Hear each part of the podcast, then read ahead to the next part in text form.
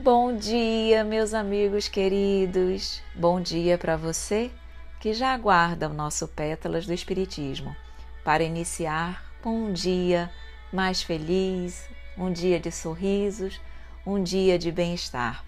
Porque quando a gente inicia o dia com o coração em alegria, todo dia será melhor. Então, muito obrigada por nos ouvir, por nos prestigiar vamos estudar mais um pouquinho sobre o Livro dos Espíritos. Hoje a nossa pergunta é a pergunta número 10, já referindo-se, referindo-se aos atributos da divindade. A pergunta diz o seguinte: Pode o homem compreender a natureza íntima de Deus? E os espíritos nos respondem: Não, falta-lhe para isso o sentido. Quando os espíritos nos dizem que falta para isso um sentido, é um sentido realmente físico.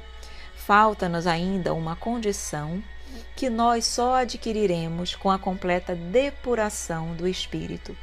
Nossos sentidos hoje, nossos cinco sentidos, ainda são muito limitados para que possamos compreender a natureza íntima de Deus mas com a completa depuração do espírito, isso será possível.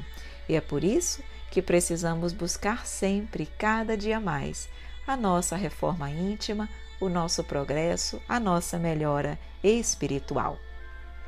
Vamos, como sempre, ouvir os comentários do nosso amigo Miramês, falando sobre a natureza de Deus. Ele nos diz: a natureza íntima de Deus escapa aos sentidos humanos em toda a sua trajetória evolutiva.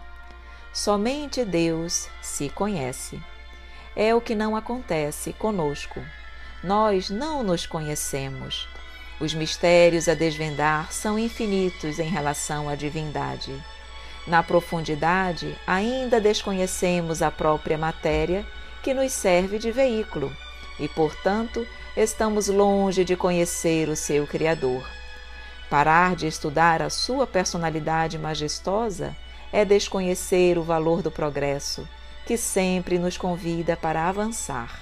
Porém, dar saltos incompatíveis com as nossas forças é quebrar a tônica da nossa capacidade. A ansiedade do conhecimento pode nos levar aos extremos.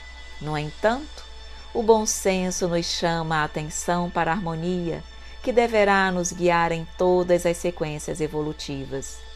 Basta, por enquanto, saber que ele existe e aprender algo mais sobre seus atributos, que o tempo, impulsionado pela nossa vontade, dar-nos-á ambiente favorável de sentirmos a divindade em nós, o que já representa um grande avanço na esteira dos Evos. Se os homens ainda não se libertaram de muitos hábitos extravagantes e vícios perniciosos, como querer conhecer a natureza íntima de Deus? Cada vício é uma porta fechada em direção às belezas imortais da alma. Cada hábito inconveniente é uma tranca ajustada à porta, impedindo a inspiração superior de chegar ao coração humano. Estamos muito apegados às coisas de criança, pela força do nosso tamanho evolutivo. A mente cresce no ritmo que as leis determinarem, sem com isso perturbar o andamento da ponderação. Não devemos entregar os nossos deveres a Deus. Ele está sempre presente pelos meios que acha conveniente. Entretanto, a nossa parte temos de fazê-la e ainda mais aprender a fazê-la bem. Enquanto permanecermos na ignorância, sofreremos as suas consequências. A justiça vibra em toda a criação como agente de Deus, acompanhada pela misericórdia do seu amoroso coração, que bate dentro do infinito no ritmo da luz. Quando nos faltam sentidos para conhecer alguma coisa a mais dos nossos conhecimentos, o que fazer? Torna-se necessário estudar na área em que nos compete agir, procurar aprimorar os conhecimentos já adquiridos, fortificar em nossas vidas todas as qualidades nobres que começaram a se despertar em nossos corações. O trabalho é imenso, a lavoura é grande, sem que saiamos do nosso próprio convívio íntimo. Esquecer esse labor é perder os princípios da verdadeira sabedoria.